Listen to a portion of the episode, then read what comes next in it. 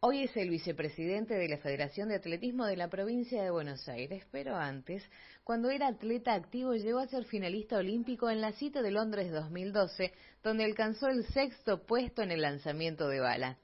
Fue el atleta argentino que mejor actuación tuvo en una competencia indoor en el sexto lugar en Estambul 2012. Fue galardona con el Conex de Platino en el 2020 por ser el mejor atleta argentino de la década. Todavía ostenta el récord sudamericano por haber superado los 21 metros en el lanzamiento que se llevó a cabo en Praga 2014. Hoy nos visita, en tanto por decir, Germán Lauro.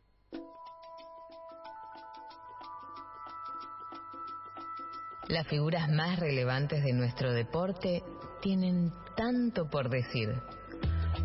Mario Cordo te invita a redescubrir a tus ídolos. Tanto por decir. Hoy es el vicepresidente de la Federación de Atletismo de la provincia de Buenos Aires, pero antes, cuando era atleta activo, llegó a ser finalista olímpico en la cita de Londres 2012, donde alcanzó el sexto puesto final en el lanzamiento de bala. Fue el atleta argentino que mejor actuación tuvo en una competencia indoor, con el sexto lugar en Estambul 2012. Fue galardonado con el Conex de Platino en el 2020 por ser el mejor atleta argentino de la década. Todavía ostenta el récord sudamericano por haber superado los 21 metros en el lanzamiento que se llevó a cabo en Praga 2014. Hoy, nos visita en tanto por decir Germán Lauro. Bien, bien, bien, por suerte bien. Acá eh, un poco cansado en algunos viajes que estuvimos haciendo el fin de semana, pero bien. Hay, hay mucha competencia, se está tratando de, recuperar un poco, sobre todo las, las, cuestiones de calendario que se ha perdido por, por las cuestiones lógicas de la cuarentena. Sí, sí, está, sigue complicado. Ahora se está empezando a complicar un poco más con el tema de esta segunda ola. Eh, lo único que genera es incertidumbre, porque bueno, hoy hay mucho, hay un calendario ya programado en función de bueno de lo que se venía haciendo, de las, de las condiciones en las que se podía permitir, digamos, se permitía poder competir con ciertos protocolos, reducción en algunos casos de, de cantidad de atletas, pero ahora estamos empezando A, activar alarmas en el sentido de que a futuro esto te genera incertidumbre y nunca sabes qué va a pasar. Por ahí de un día para otro se vuelven a cerrar las fronteras interprovinciales y, nosotros tenemos muchos campeonatos provinciales ya, ya programados y, eso nos, nos, complicaría muchísimo más. Sí, sí, se está crece, crece el rumor al respecto de eso, de cerrar las fronteras, pero nada, hay que ir esperando las decisiones o casi casi el día por día de, lo, de cómo se va desarrollando todo. Eh, contale a la gente cuál es tu actividad actualmente, una vez que ya te dejaste la, actividad deportiva, para decirlo de alguna forma. Bueno, ahora me pasé del otro lado del mostrador, como digo un poco en broma, eh, ahora estoy de la parte dirigencial. Eh, yo desde el año pasado principio del año pasado. Eh, formo parte de la Confederación Argentina de Atletismo. Eh, yo soy el, manager de la Confederación. En, realidad, el nombre técnico es Coordinador Técnico Operativo. Soy un nexo entre la Confederación y los entes gubernamentales, digamos, la Secretaría de Deporte de Nación y el ENAR, o Comité Olímpico Argentino y me encargo más que nada de todo lo que es la organización de las, las giras en, el exterior, eh, todo el tema del sistema de becas, eh, todo lo que tiene que ver con apoyo a atletas de selección nacional. Y a partir de hace unas semanas eh, pasé a ser vicepresidente de la Federación Bonaerense de Atletismo.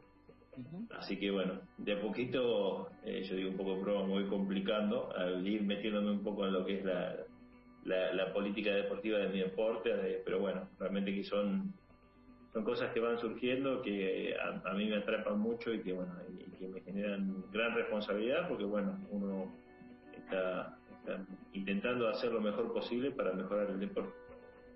Más que ir complicándote, vas modificando las complicaciones, porque indudablemente que como atleta también las tenías. es lógico, digamos, ¿no?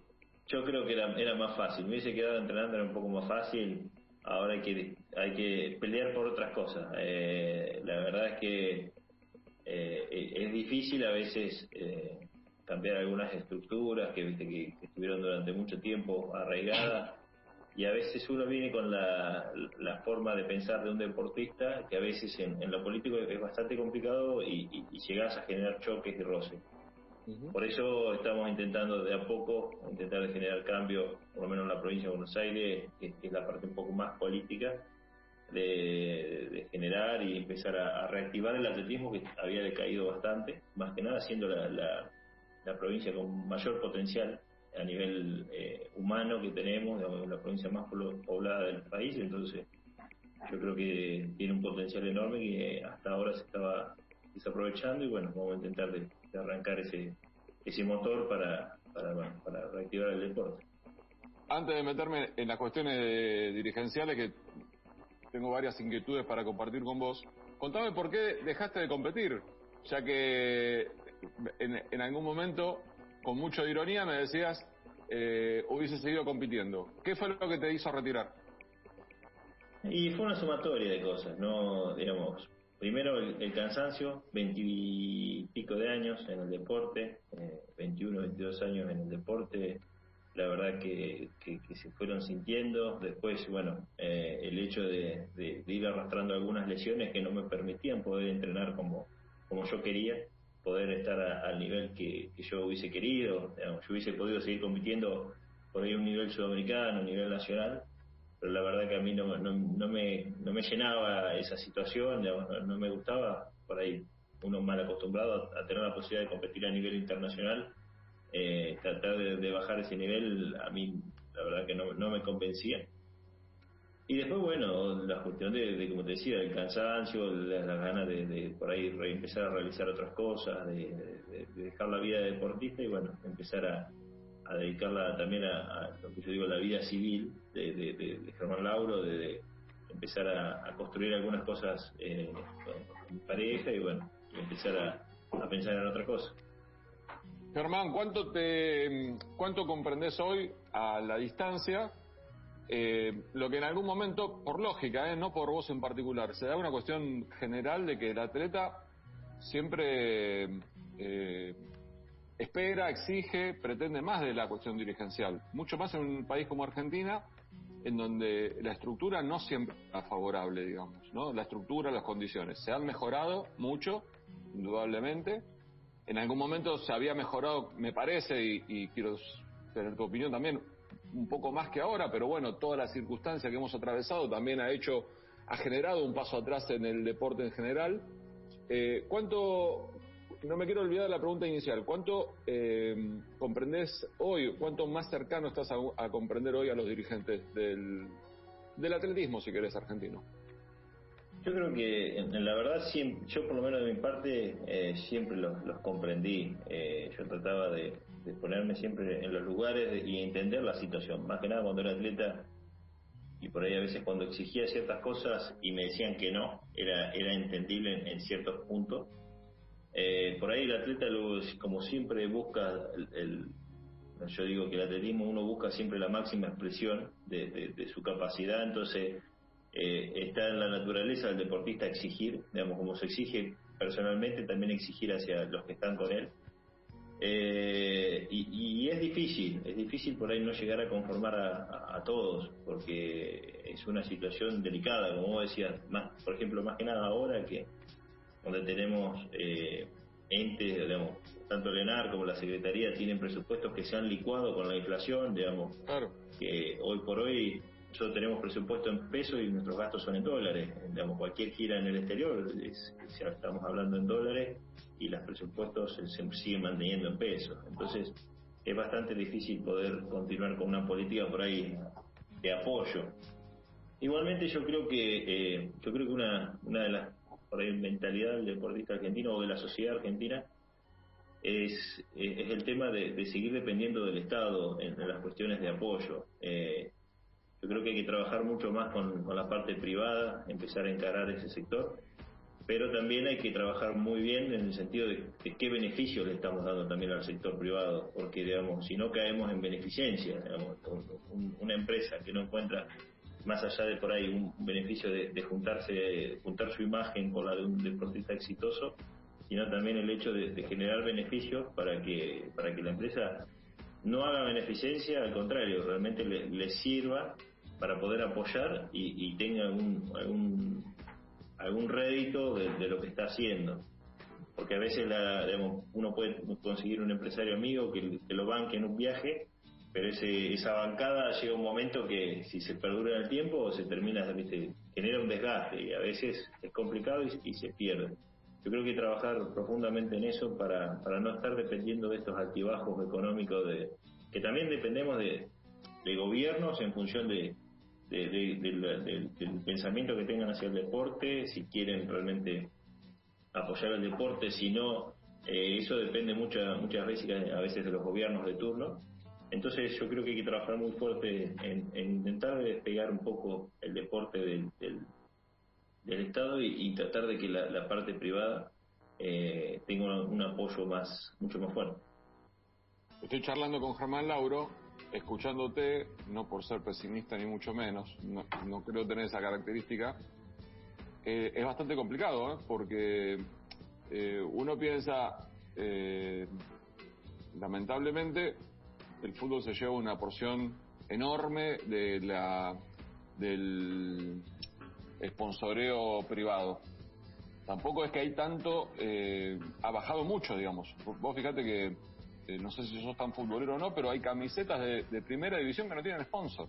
Imagínate, ¿no? Si, si el otro día veía Independiente, si Independiente no tiene un sponsor principal en la camiseta, ¿cuánto le debe costar el resto de los equipos? Y así podemos ir bajando a través de las disciplinas y son muy pocas las, iba a decirte horas, los, son muy pocos los minutos que los medios deportivos, en esto me hago cargo de la parte que me corresponde, le damos a otras actividades que no sea fútbol, básquet, automovilismo, tenis, y después depende, va, va modificándose, digamos, el, el, el, resto de los lugares. A veces un poco las leonas, a veces un poco los pumas, pero te estoy hablando de las leonas y los pumas, no te estoy hablando del hockey, ni del rugby. ¿Se entiende, no? Sí. Sí, sí, Entonces, ¿cómo, eh, ¿cómo se te ocurre hoy imaginar de seducir a un empresario, a un grupo de empresas privadas, apostar al atletismo argentino? Sí, yo creo que eh, es toda una combinación. Eh, yo creo que hay que pensar en una inversión para generar una, una espiral de crecimiento, porque va todo, digamos, la difusión va muy pegada también de los éxitos digamos, pero si no vamos a conseguir éxito si no conseguimos eh, resultados. De hockey, está, digamos, hablamos de las leonas porque empezaron a entrar en una, una seguidilla de éxitos, si no, bueno, antes no se hablaba de las leonas. En este caso es lo mismo. El, nosotros lo que buscamos es intentar de que eh, generar una política, por eso yo digo que hay que trabajarlo y pensarlo bien en el sentido de que por ahí generar un plan eh, o un proyecto en el cual las a las empresas se le pueda deducir un impuesto. Hay varios países que generan esto, que deducen impuestos de, a las empresas que aportan al deporte o asociaciones sin fin de lucro. Entonces, son cosas que se pueden llegar a lograr porque en otros países se están haciendo. Entonces, eh, yo creo que hay que trabajarlo y pensarlo bien. Eh, somos un país también complicado, muy cargado de impuestos. Entonces, a veces estas cuestiones por ahí pueden servirle a, las empresas a, facilitar, porque por ahí, por eso yo decía, hay que intentarlo con algo para que le sirva, porque realmente si no terminamos haciendo beneficencia y la empresa privada no tiene que hacer beneficencia, la, empresa privada también tiene que tener su rédito, porque tanto la televisión como transmite el fútbol o las empresas que invierten en fútbol es porque realmente consiguen un rédito en aumentar por ahí sus publicidades, en aumentar sus ventas, en este caso sería más o menos lo mismo. Claro. Y, lo, em, la cuestión de los resultados deportivos, que obviamente que eh, son muy seductores a la hora de, em, apostar o, reconocer, porque ya no sería una apuesta, un, un, resultado deportivo. Eh, ¿Crees que estamos muy lejos? ¿Crees que, que es posible en el corto mediano plazo? No, no, no creo que estemos lejos. Yo creo que, por lo menos yo hablo de nuestro deporte, tenemos gente con un potencial importante y considerable para en el, mediano, no digo cortísimo plazo, pero en el mediano largo tenemos tenemos gente para, para poder mostrar y desarrollar. Eh, es, es, es, un deporte que estamos creciendo de a poco. Calcular que nosotros, como vos decías, nosotros estamos peleando también con, con otros deportes en el sentido de, de, la captación de chicos. Entonces a nosotros nos ayudó mucho el estar en televisión, en, en, en, en atletas que han conseguido resultados, eso le dieron visibilidad al deporte y hicieron que más gente se acercara. Y yo creo que algo fundamental que, que pudimos lograr varios de mi generación es demostrar de que desde Argentina también se puede hacer atletismo a nivel mundial. Y eso realmente yo creo que ayudó a captar muchos muchos atletas y, mucha gente nueva en la cual hoy, hoy creo que tenemos un, potencial bastante bastante bueno. Sí lo entiendo lo entiendo perfectamente. Eh, podemos hacer una pausa sí sí, sí, sí, y luego luego del corte sigo charlando con Germán Lauro. Él es de su Trenquelauquen natal yo desde Buenos Aires. Mario Cordo te invita a redescubrir a tus ídolos. Tanto por decir. Mario Cordo te invita a redescubrir a tus ídolos. Tanto por decir. Somos el 947. Y te seguimos a todas partes. No aplaudamos al mosquito, combatámoslo en serio. Para combatir el dengue, el zika y el chikungunya, evitemos que los mosquitos piquen y se reproduzcan. Usemos repelentes, coloquemos tules en la cuna de los bebés y demos vuelta a contenedores para que no se acumule el agua. Si tenés fiebre alta, dolor de cabeza y dolor muscular, no te automediques y acudí al médico. Encontrá más información en argentina.gov.ar. Argentina Unida, Ministerio de Salud, Argentina Presidencia. Gracias por quedarte en casa. Gracias por no ser familiero, por el aguante de vivir sin fútbol, por hacer que cada día sea distinto para los más chicos.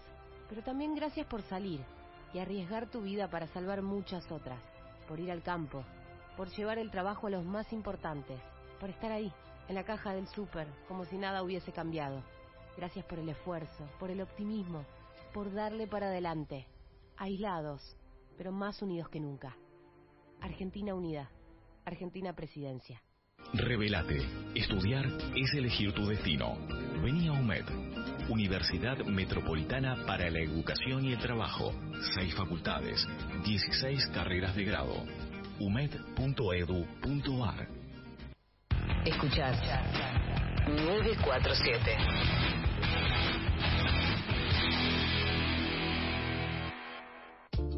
Mario Cordo te invita a redescubrir a tus ídolos tanto por decir.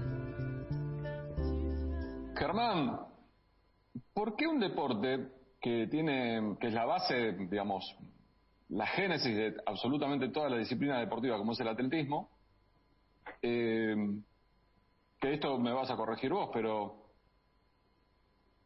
si vamos a, la cuestión de atletismo, no es caro. Si vamos a la cuestión de los elementos para de lanzamiento, por ejemplo, ahí ya es otra historia. Pero podría acomodarse, digamos, porque para la para el, inicio de la de la actividad, sobre todo lo que decías vos, de la, la captación de talentos, de que los chicos se vean convocados, nos podríamos arreglar con los elementos que uno tiene acceso, ni, hablar vos, ¿no? Obviamente. Pero ¿por qué un deporte que es tan eh, genuino, tan, tan como si fuese la semilla de todos, a la Argentina le ha costado tener tan buenos resultados? Yo creo que una sumatoria de, cuestiones. Eh, primero, como vos decías, el tiempo o, en un nivel de iniciación se puede practicar hasta yo, para que te dé una idea, yo cuando arranqué en la escuela primaria los practicábamos atletismo en una plaza. Claro. Una plaza de 400 metros cuadrada. Claro. Y entrenábamos, practicábamos ahí para los intercolegiales. Ahí viene otro caso. Yo creo que los intercolegiales que se hacían antiguamente es una cosa que se ha perdido, en la cual eh, servía de, mucha detección para los, para los atletas.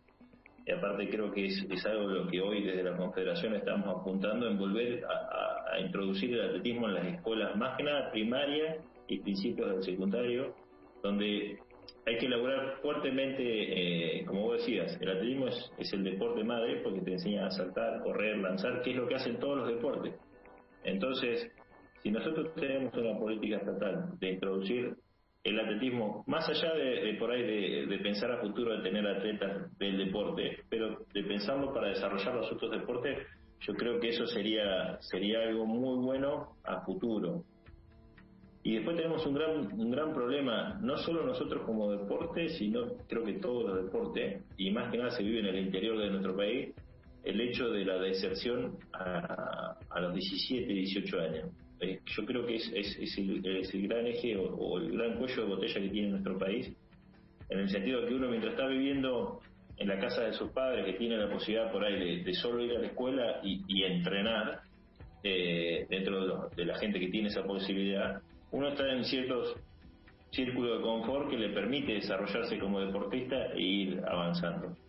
Eh, uno cuando llega a 17, 18 años cuando termina el colegio secundario siempre está el, tema de si uno o trabaja, estudia o, puede seguir haciendo atletismo o haciendo su deporte.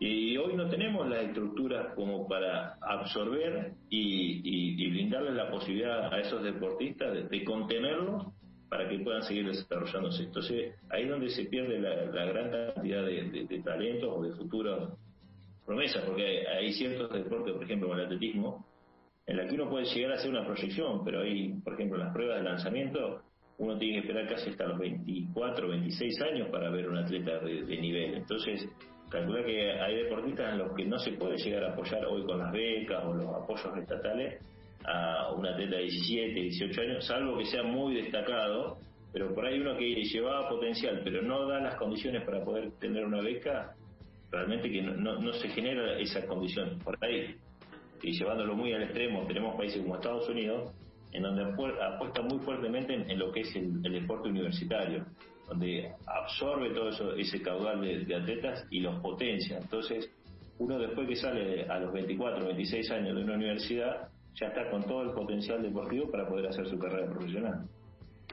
Sí, lo entiendo. ¿Y con qué país eh, uno podría, Argentina podría tomarlo como espejo, digamos? ¿Qué país podría tomar uno como, eh, como espejo? Hay una cuestión geográfica, lógica, hay una cuestión demográfica, eh, también obviamente ni hablar una parte económica sustancial, esto que hablamos, eh, y ya creo que a esta altura seríamos reiterativos si, si seguimos hablando de las dificultades que tiene el deporte en general y el atletismo en particular. Cuando con tu experiencia como atleta, con tu corta experiencia como dirigente, pero eh, valiosa al fin, ¿qué ejemplo, qué, modelo podríamos apuntarle para tratar de copiar? Es complicado, es, complicado porque por la cultura, con la cultura que tiene Argentina es muy complicado. Somos un país muy futbolero y, es bastante eh, bastante difícil cambiar esas cuestiones, eh, porque bueno, yo te puedo dar ejemplos países como yo, Italia, España que tienen una idiosincrasia parecida a la Argentina eh, sin hablar de lo económico, por ahí ellos tienen facilidades al, estar dentro de la Unión Europea y, tener una moneda un poco más fuerte, les permite tener un contacto más estrecho con, por una cuestión geográfica con potencias, entonces también les permite desarrollarse mucho más fácil. Nosotros para poder hacer una gira europea tenemos mayores costos que ellos pero la verdad es que yo creo que hay, que modificar, nosotros tendríamos que modificar la cultura nuestra hacia el deporte, hacia, hacia cómo, cómo pensamos el deporte en general. Por lo general nosotros culturalmente eh, llevamos a los chicos a los deportes grupales y el que no sirve va al deporte individual.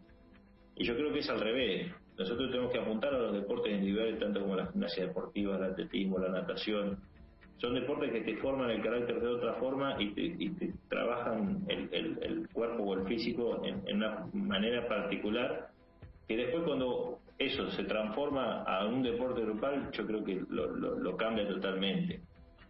Desde lo estructuralmente o, o de las políticas deportivas también somos un país particular porque bueno yo creo que seríamos difícilmente comparados con nadie, porque bueno, eh, cada país a veces tiene diferentes políticas deportivas también dependiendo de su economía.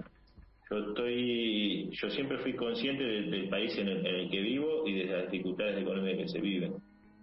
obvio que siempre uno quiere tener más apoyo. Yo creo que acá falta un poco más de, trabajo, más que de apoyo económico y, de pensar políticas a largo plazo, eh, más allá de lo, de lo que se hable en dinero.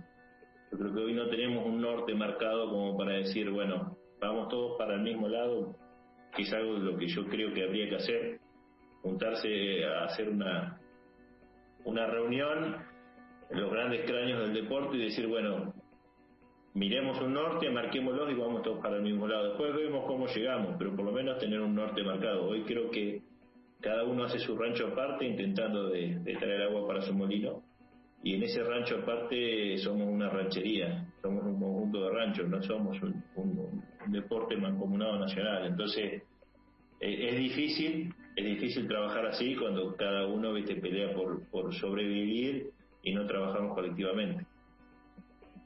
Estoy tan de acuerdo con tantas de las cosas que dijiste que no sé por dónde empezar a remarcar. Pero no me quiero olvidar del comienzo de tu respuesta. Y cuando decís que somos un país muy futbolero, ponías el ejemplo de España e Italia, que son iguales que nosotros con la cuestión del fútbol, pero también es cierto que le dan eh, mucha importancia, apuestan mucho y, destinan muchos recursos al resto de las disciplinas. Por eso también son potencia en otros deportes colectivos e individuales. Eh, pero vos sabés que el fútbol también sufre de, este tipo de, circunstancia económica, porque más que el fútbol, hoy Boca y River se llevan la enorme porción de, todo, de la, de la atención periodística, de, los de la cantidad de minutos o de metraje que se le dan los medios gráficos a los dos clubes, el sponsoreo ni hablar, es muy diferente la realidad del resto de los equipos, ¿eh? Sí, está bien, ojo, eso también eh, hay que verlo del lado comercial, el sentido de que son los clubes que más ruido generan y los que más por ahí público pueden llegar a mover a nivel país, entonces las empresas tratan de, pegarse y, generar eso. Por eso yo te decía hoy la importancia también de, empezar a generar ese éxito que te dé la visibilidad. Yo creo que también esto también cambia en, lo cultural y cuando hablamos de lo cultural también en, lo, en, los medios. Eh, seguramente habrás visto la Gaceta del Sport de, de, Italia o, el Marca y yo cuando estuve en Italia me llamó la, atención que por ejemplo un diario como la Gaceta del Sport que es muy parecido a un diario de Argentina que, que, que vos lo ves el 50% es fútbol, pero el otro 50% lo destina a, todos los deportes. Atletismo tenía dos páginas enteras, eh, tenía casi todos los días, eh, destinada a, bueno, a, las competencias que se realizaban en el país y, algunos logros de deportistas eh, nacionales en distintas partes del mundo. Entonces ahí te marca lo que es la cultura hacia el deporte, digamos. El fútbol es importante, pero los otros deportes también eh, ocupan un espacio fundamental en, en, lo que es el país. Estoy charlando con Germán Lauro. Depende pura y exclusivamente el ganar tiempo em, o espacio en, los medios y en la atención de la gente.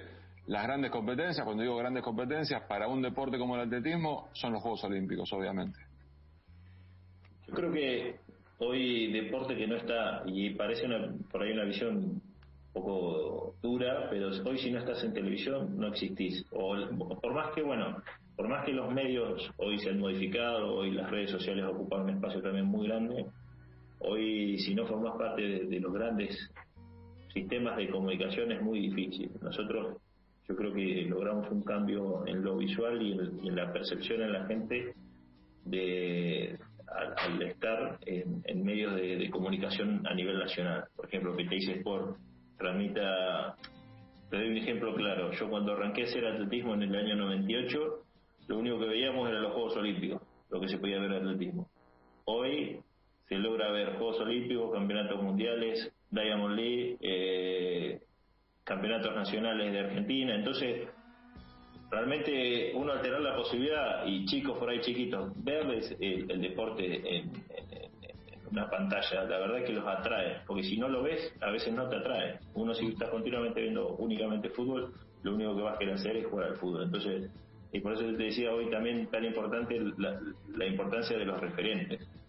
Hoy ven un Germán Charalío Santa Garrocha, eh, bueno, en su momento Brian Toledo, eh, tener tener referentes locales también te, hace te hace pensar en como el futbolista quiere ser Messi por ahí el que quiere ser atletismo quiere ser ese, atleta entonces eh, yo creo que es un trabajo mancomunado de muchas fuerzas que hacen que, el deporte crezca ¿Cómo haces la, eh, en qué prestas atención, eh, cómo, cómo se activa el cazatalentos?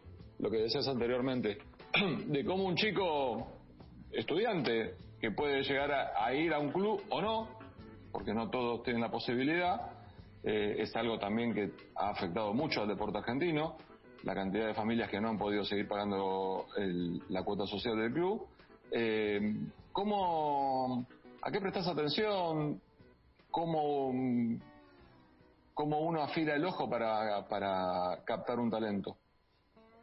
Yo creo que lo más importante, como decías, es nosotros es, la competencia. Nosotros estamos trabajando, por lo menos en la federación, de volver a, realizar torneos de atletismo.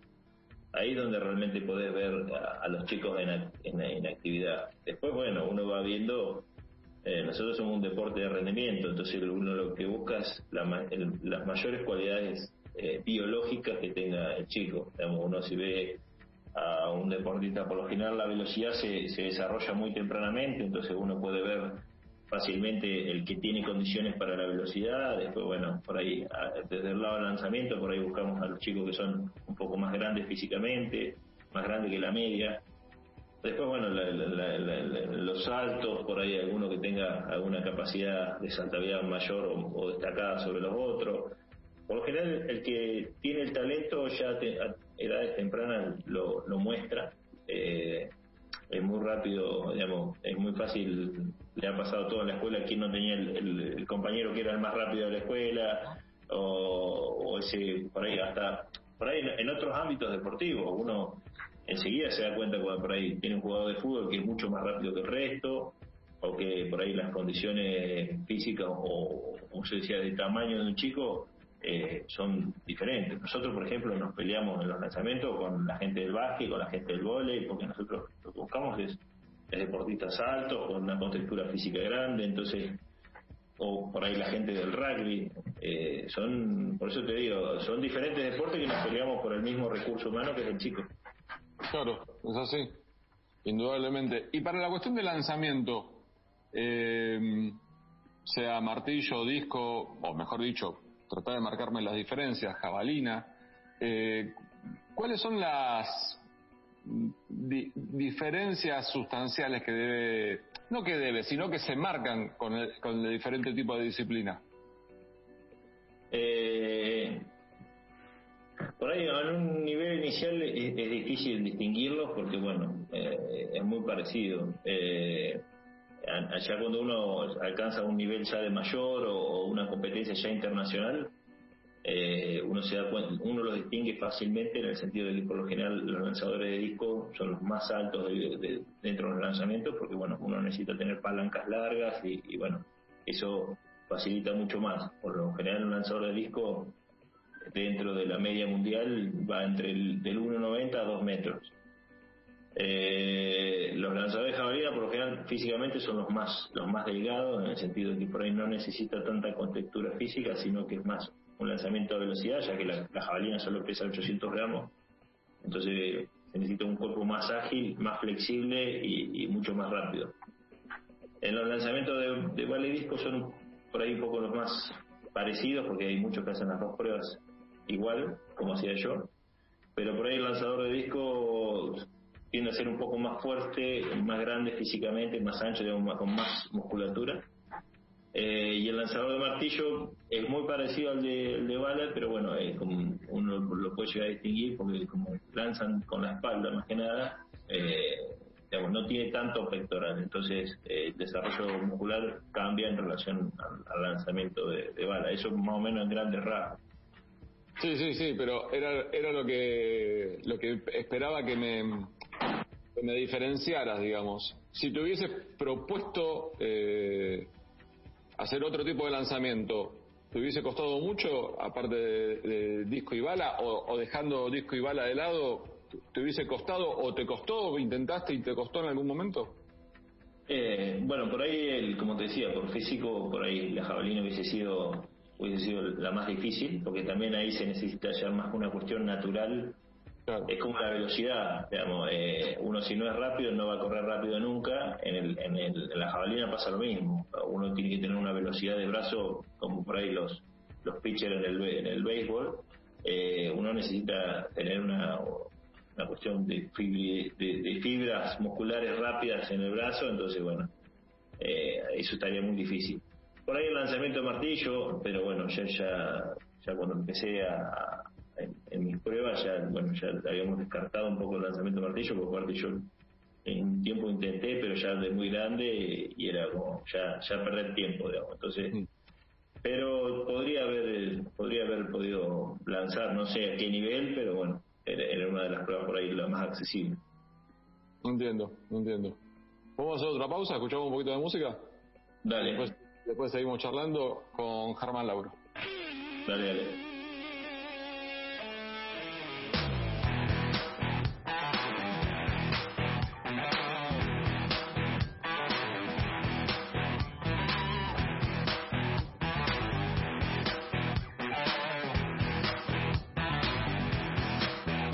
Por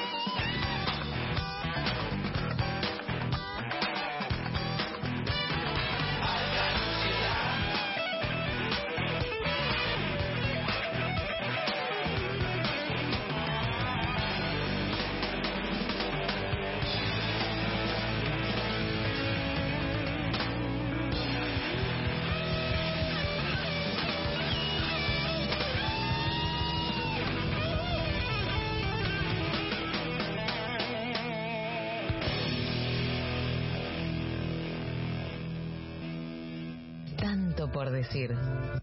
Germán, hoy a la distancia ya con la mm, carrera deportiva activa tuya eh, con un punto final, eh, ¿de qué torneo te lamentás de no haber tenido un poquito más de suerte, de no haber tenido un poco más de, de una actuación más destacada de, lo de la que terminaste teniendo? Esto tiene que ver mucho más con la autoexigencia que con, el, que con lo que la expectativa. ¿eh? Muchas veces uno sabe que estaba para más y que lamentablemente se dio que un día o, el rival de turno, los rivales de turno fueron superiores. No, no pasa tanto por, por, lo, por lo que uno podía llegar a generar en lo previo, digamos. Sí, yo creo que eh, es el Mundial del 2013 de Moscú. Eh, yo creo que es el, que más nos, nos, lamentamos porque, bueno, fue el mejor año que, venía entrenando, mi mejor año deportivo fue donde hice en su momento el récord sudamericano. Nosotros veníamos de, una seguidilla de torneos muy, muy buena. Y 15 días antes del campeonato mundial me lesionó la espalda. Eh, tuve 15 días totalmente parado. Eh, bueno, recuperarme la producción en las vértebras lumbares y bueno, eso me generó estar, te diría, cuatro días en cama y después intentar de poder caminar. Nosotros llegamos al campeonato mundial sin saber si íbamos a poder lanzar. Eh, y a pesar de eso, eh, clasifiqué a la final y terminé séptimo.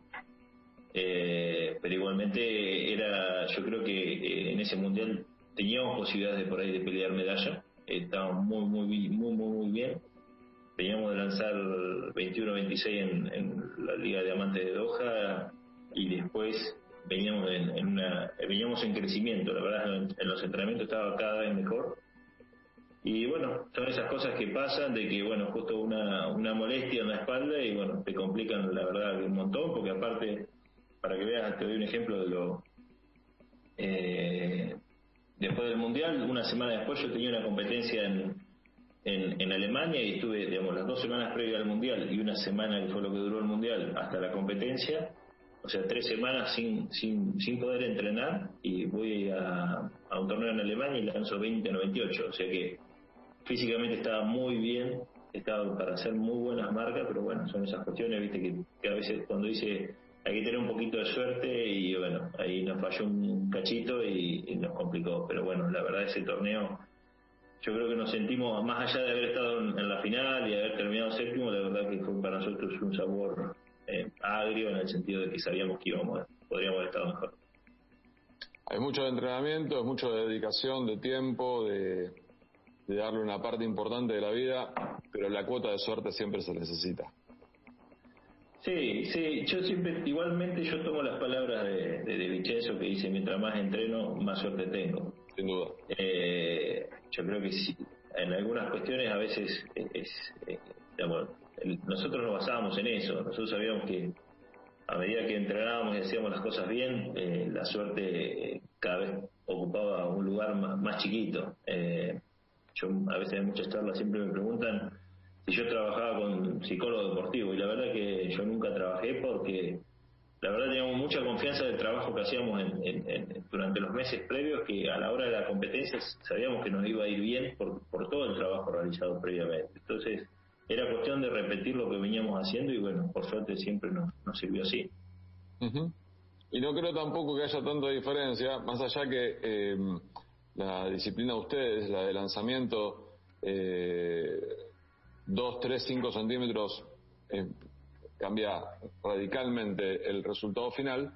Eh, tampoco creo que haya tanta diferencia, para decirlo de alguna forma, entre el primero y el décimo.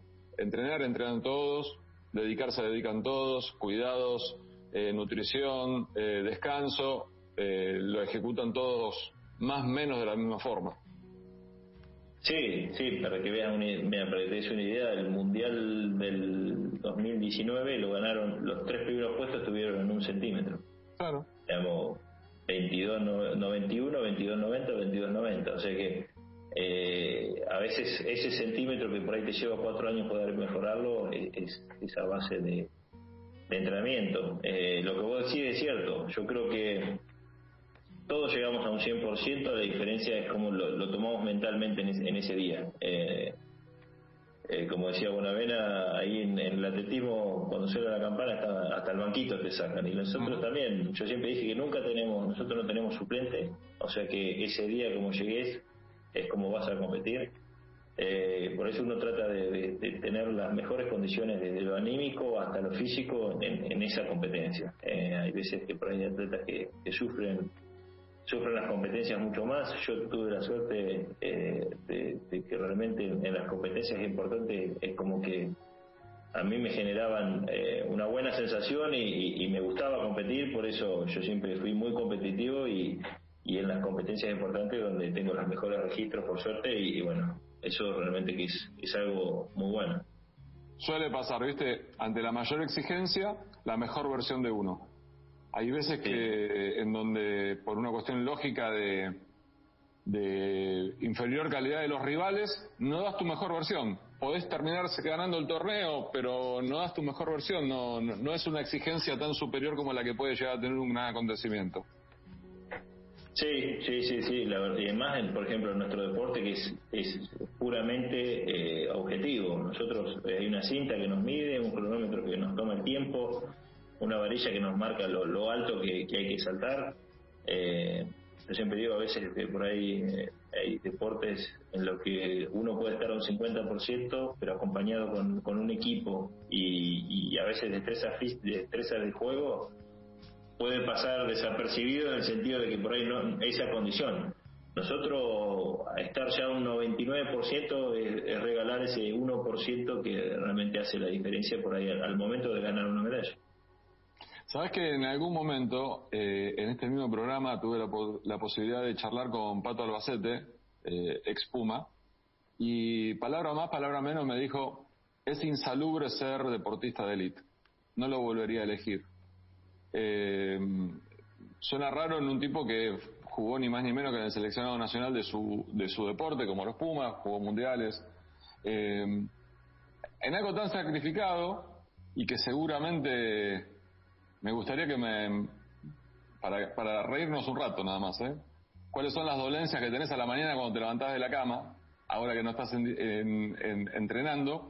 ¿Cuáles son las, eh, las consecuencias que te trajo en tu cuerpo tantos años de entrenamiento y de competencia. Primero, quiero que me digas qué pensás de, la cuestión de ser deportista de élite y después cómo lo llevas hoy en la vida social. Yo, bueno, un poco en broma, eh, nosotros siempre decimos que el que dijo que el deporte es salud es porque nunca hizo deporte. Mm. Pero la verdad que el deporte es bueno en, las condiciones normales de una persona que va a caminar, o alguien que va a trotar, alguien que hace un deporte de, esparcimiento. Como decía, el deporte de alto rendimiento es exigir el cuerpo al máximo y un poco más. Entonces, eh, como me explicaba una vez un médico después de una lesión que yo tuve, el cuerpo está diseñado para, por decirte, una articulación, moverse 100.000 veces en, en toda tu vida vos lo haces en 10 años, dice. Entonces, es obvio que eso a la larga se va a romper, porque no, fuimos diseñados para esas exigencias. Entonces, eh, el, deportista de alto rendimiento siempre va en búsqueda de, llevar al máximo. Eh, por eso yo te decía, el atletismo es, la máxima expresión, es buscar quién puede correr más rápido, quién puede saltar más, más largo, quién puede lanzar más lejos, entonces hay que tratar de, ser cada vez más fuerte, cada vez más rápido. Y eso uno lleva al cuerpo a una exigencia, la verdad que, el cuerpo no, está preparado para eso y, bueno, y se rompe. Yo por suerte tuve, bueno, por suerte en el sentido de que yo tuve lesiones, pero fueron por esto, por desgaste, por, por, el tiempo, por el paso del tiempo. Eh, yo creo que la vida útil de un deportista la limita la cantidad de lesiones y yo la mayoría fueron más que nada en, el final de mi carrera. Yo tengo una, una protrucción que es casi una hernia, yo, es un achatamiento del disco eh, lumbar, en el cual no llegó a hacerse hernia porque no se rompió el disco, pero bueno, cada tanto se me comprime y me comprime los nervios y bueno, estoy una semana sin, sin poder caminar. Eh, estoy operado del hombro izquierdo también. Eh, tuve un desprendimiento de, la porción larga del bíceps, que bueno, eso fue antes de los Juegos Panamericanos de, Toronto, lo cual me llevó a estar dos años entrenando sin, eh, sin poder operarme porque, bueno, después de competir Toronto, el Mundial, y después venían los Juegos Olímpicos, entonces no, no tenía tiempo de operarme, recuperarme, entonces, bueno, seguimos entrenando igual, dos años con el hombro roto. Entrenando con dolor y compitiendo con dolor. Entrenando con dolor y bueno, eh, pero yo creo que el umbral de dolor de un deportista de alto rendimiento es, altísimo, es verdad. porque es así, eh, uno se acostumbra a vivir con el dolor, como vos decías, levantarse a la mañana y que te duela todo el cuerpo. Eh, bueno, yo tengo desgaste en las dos rodillas, casi, no, es, es ahora no me acuerdo bien el, el tema, pero bueno, no llega a ser eh, el desgaste total del, cartílago, pero bueno, tengo un pequeño desgaste que también me genera dolor al, agacharme o... Pero bueno, son cuestiones que se, van generando por el, por el sobreuso del cuerpo y que bueno, que realmente nos, trae esos problemas. Hoy, retirado, los dolores bajaron un poco, digamos, siguen estando algunos que me van a acompañar toda la vida, pero bueno, pero por suerte dolores musculares, que era cuestión de la fatiga del entrenamiento, pues bueno, hoy ya no está. ¿Y, el tema de la nutrición? ¿Lo disfrutás ahora, lejos de la competencia? Eh, ¿Le seguís dando un poco de importancia? Y hoy ya la nutrición ya pasa más por la salud, ¿viste? Hoy ya uno más grande tiene que empezar a cuidarse de, otras cosas. Eh, yo, por suerte, y nosotros dentro del grupo de los lanzadores en el atletismo somos conocidos como los favoritos porque tenemos ciertas libertades que por ahí un saltador, un maratonista, un corredor de velocidad no se puede dar porque, bueno, el peso en ellos es bastante importante. Nosotros por ahí tenemos esa, esa libertad de que el peso, no el excesivo, pero por ahí podemos llegar a tener un kilo o dos de más, entonces, bueno, podemos darnos algunos gustitos de vez en cuando, o casi siempre. Pero la verdad que hoy, hoy, hoy ocupo más que nada un lado de salud, porque, bueno, eh, hoy hay que cuidar el cuerpo más que nada para para tener una, una vida longeva y, bueno, y, por ahí disfrutar a veces de algunas cosas que por ahí antes no se podía. Y escucha, más allá de que antes lo decías, que es beneficioso para, para alguien que lo hace por esparcimiento y por, y por eh, recreación, la cuestión del deporte, eh, ¿cómo tomás o cómo nos tomás? Porque yo hago crossfit todos los días y hay veces que cuando no lo puedo hacer no me hace bien a la cabeza, digamos. Yo siempre digo que me hace mejor a la cabeza que al cuerpo. Y al cuerpo me hace bien. Pero, ¿cómo tomás a los que en algún momento tienen una vida social como cualquier otro? No son atletas, ni mucho menos, pero se lo toman tan en serio y tan disciplinadamente y con tanto rigor. Y la verdad que yo los aplaudo, porque en realidad eh, eh, es, lo mismo que hacía yo, digamos, eh, yo me, cambio de posición, es lo que veía en ellos cuando yo entrenaba. Eh, la verdad, para practicar el deporte está bueno eso, porque, como vos decís, yo creo que es, es más un desenchufe mental, que es un poco lo que más genera hoy, creo, enfermedades en, la sociedad, que más, por ejemplo, en ciudades grandes, donde la locura mental es, totalmente es totalmente distinta por ahí de ciudades del interior pero poder tener un desenchufe de, la rutina diaria, generar un desgaste, trabajar en, una rutina física, cambiar, digamos, cambiar la rutina diaria del trabajo, de, lo normal por, por, tratar de, hacer un deporte. Es, más, por ahí yo hasta eh, aplaudo a la gente que, que se anotan en competencias, que quieren realmente mejorar mejorar su condición física porque también es un estilo de vida. Eh, la verdad que eso te yo siempre digo que el deporte cambia la vida en el sentido de que te, enseña cosas. Eh, yo creo que lo que más enseña el deporte es el, el, valor del trabajo. El, valor del trabajo tomado como uno lo toma para, para su entrenamiento se puede tomar para todo digamos. Uno se esfuerza y, tiene resultados. Y creo que es el valor o, o la filosofía que tiene que tener uno en la vida mientras más se esfuerza, los resultados van a venir más, más fácil. Es una, yo siempre creo que, más allá de yo ser muy fanático toda, toda la vida, después me, he tenido la fortuna de, poder trabajar de esto, eh, que el deporte es la mejor metáfora que tiene la vida, en todo sentido. Que todas las circunstancias que, que uno tiene que atravesar en la vida, el deporte te las pone, entre comillas, como pruebas, digamos, ¿no? Eh, eh, vos has pasado esto que decíamos antes, lesiones, derrotas, victorias, eh, acompañado por tu equipo, pero muchas veces solo. Y eh, lo que hablabas vos al comienzo del carácter del deportista individual es algo que, es muy notorio más allá de que hay muchísimos deportistas de deportes colectivos que tienen muchísima personalidad y muchísimo carácter, pero el individual es distinto. Yo creo que sí, trabaja trabaja mucho más, yo te digo, en la, autosuperación. Eh, es así. Eh, por ahí en los deportes grupales eh, el trabajo en equipo es totalmente distinto, pero la autosuperación que trabajan los deportes individuales es, es, es así. porque bueno, uno trabaja para, para, digamos, lo que no trabajas no te lo va a hacer alguien por vos. Entonces, esto es así. Vos querés mejorar y, y, y hay que, y hay que apuntar a eso y por eso te digo que es una filosofía de vida. Yo creo que lo aplico a mi vida personal y todo lo, por ejemplo, el grupo de amigos que tuvimos en toda la vida que hicieron atletismo, la mayoría o es profesional o ha estado en, una situación que realmente eh, el deporte le ha enseñado los, valores esto del trabajo, del esfuerzo diario, del querer mejorar, del querer ser cada día un poquito mejor. Eso que yo creo que es la filosofía de vida fundamental que transmite el deporte, querer ser un poquito mejor todos los días. Eh, ojalá, ojalá, por eso yo te digo, cambiemos la cultura deportiva de nuestro deporte, porque yo creo que es un ejemplo fundamental. Ya lo decía Mandela, el deporte campeará el mundo.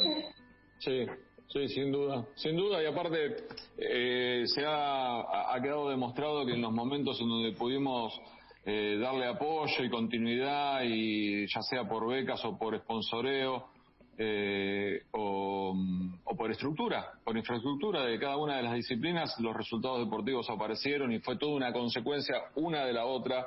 Entonces, como aparecen los resultados deportivos, aparece el sponsorio privado y cosas por el estilo. Germán, para mí un placer, realmente, ojalá vos también lo hayas pasado bien.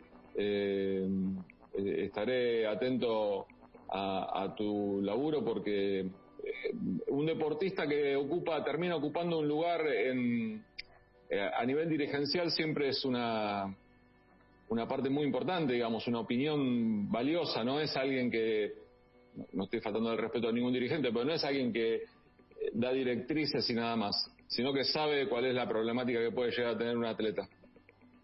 Bueno, muchísimas gracias, ¿no? La verdad que la, pasé muy bien. Y también yo creo que también hay que entender algunos dirigentes de algunos deportes en los cuales esto todo se hace en pulmón. Digamos, nosotros no tenemos dirigencia profesional en los deportes como el nuestro. La verdad que es, difícil porque el dirigente amateur le dedica tiempo de su vida, digamos, le saca tiempo a su, a su vida familiar por ahí para dedicárselo al deporte. Entonces yo creo que a veces eh, se exige demasiado por ahí a, la, a la dirigencia de deportes amateur y también hay, hay que comprender la situación y ojalá ojalá podamos generar un cambio en nuestro deporte que no o, en el deporte en general para bueno para que el deporte argentino siga creciendo. Ojalá. Te mando un gran abrazo. Igualmente por la charla. chau chau chau. Tanto por decir. Una charla en